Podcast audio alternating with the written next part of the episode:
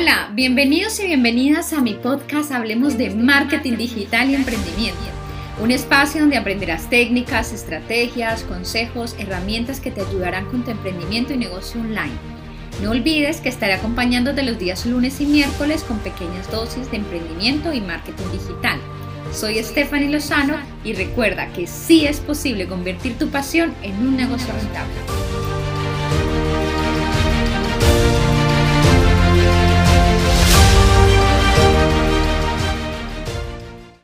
Vamos a hablar hoy sobre los pensamientos que un emprendedor de éxito con mentalidad de éxito debe de tener.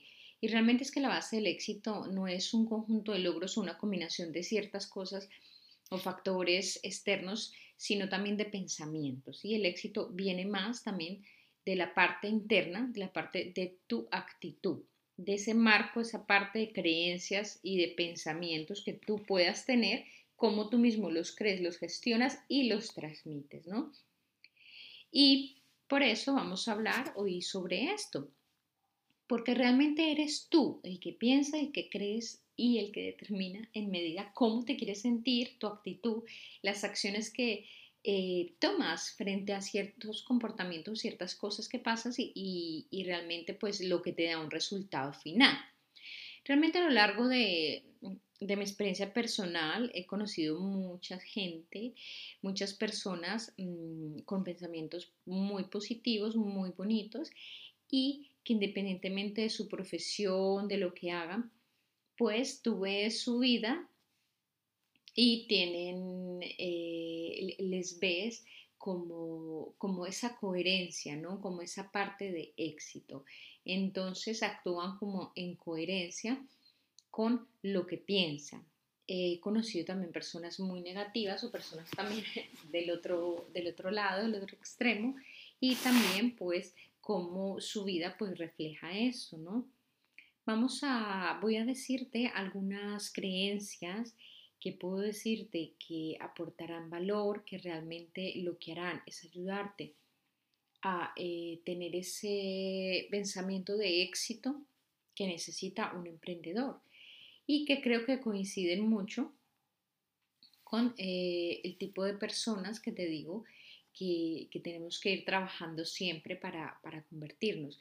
Entonces, siempre aportar valor, una creación de valor es siempre hacer algo que de lo que nos sintamos orgullosos, ¿sí? elevar nuestra conciencia siempre, adquirir el hábito de crear un valor, eh, de no preocuparnos tanto por nuestros competidores, sino realmente actuar siempre desde la honestidad, la sinceridad, ¿no? Sobre todo focalizar nuestro esfuerzo, dar valor, comunicarlo, transmitirlo desde el corazón, ¿no? Esta es una, algo muy importante. La número dos podría decirte que un problema, detrás de un problema siempre hay una oportunidad. Es muy difícil verlo, ya sé que es complicado, pero los problemas son desafíos, son retos a los que nosotros nos enfrentamos. Nunca, yo siempre pienso que mm, los problemas nunca son más grandes que nosotros, es decir, eh, el universo, la vida no nos manda problemas que nosotros no podamos con ello, ¿ya? Por eso es un desafío, algo que nos hace más grande y su propósito es llevar pues esto desde lo interno, bueno, enfrentarlo con fuerza, este desafío para crear una, transformarlo, ¿no? Ser capaz de transformarlo y poder descubrir ciertas oportunidades. Entonces es muy importante cuando podemos transformar esta parte. Número tres, las pasiones y metas siempre serán nuestra base. Realmente no porque alguien nos diga qué podemos hacer o no podemos hacer, significa que, que no podamos, que su opinión se convierta en realidad. Pasamos mucho tiempo siempre pensando a veces en que bueno, qué opinan los demás y esto, y esto no, no es que no podamos escuchar, pero una cosa es escuchar, otra cosa realmente es tú hacer que direccionen tu vida. Las, las opiniones de terceras personas, eh, problemas, deseos de otras personas, pues no pueden establecer el rumbo de tu vida. Por eso tus metas y tus pasiones tienen que estar muy claras, tener una posición y siempre pensar qué quieres para ti Si quieres luchar por tu pasión, tener como esa, esa claridad y no permitir que terceras personas intervengan. Tu tiempo es sagrado, ¿no? Número cuatro.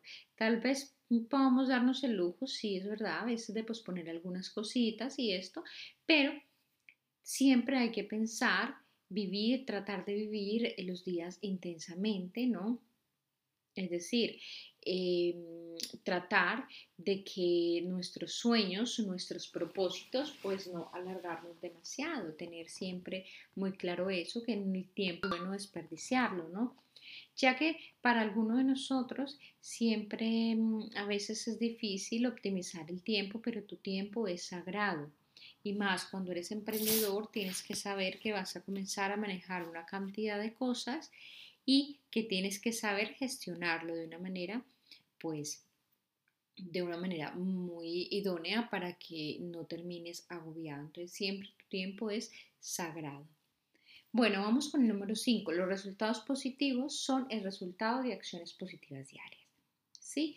¿Por qué? Pues mira, realmente la verdadera, mm, por así decirlo, eh, situación es que en la forma en que pensamos nosotros, pues actuamos. Y es cierto, si tú piensas positivo, actúas positivo. Si tú piensas con que eres alegre, que puedes hacer algo, que, que lo vas a sacar adelante, pues eso se refleja y tus actos se, eh, pues, son coherentes a esto.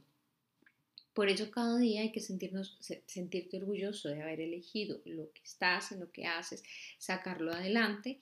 No necesitamos, mm, no digo que no podamos estar eh, a veces caídos un poco, pero realmente es saber cómo los pensamientos son el resultado. Vemos ahí, se plasman en esas acciones. Entonces, ojo con los pensamientos que tienes, como tú si realmente puedes convertir tus sueños y trabajar por todo esto, pero si tú, tú no puedes decir, bueno, quiero resultados positivos, acciones positivas en mi emprendimiento, en mi negocio, en mi vida, cuando tus pensamientos están negativos y oscuros. Recuerda siempre que eres y somos los responsables de nuestros pensamientos, que cada pensamiento conlleva una acción, ¿sí? algo que transmite, que tú mismo te creas, pero que eso dependerá también muchas veces de ti estar bien o no y darlo todo en tu emprendimiento. A veces decimos, sí, es que mira, la situación o, no tengo dinero para invertir o no tengo para esto, no tengo para eso, siempre todo o mirando cómo ponemos la culpa en otras personas y no nos damos cuenta que ese cambio también tiene que venir mucho es a nivel interno, cómo estoy pensando yo, cómo estoy convirtiendo sus problemas en posibles oportunidades, cómo estoy dándole la vuelta a todo esto para transformarlo.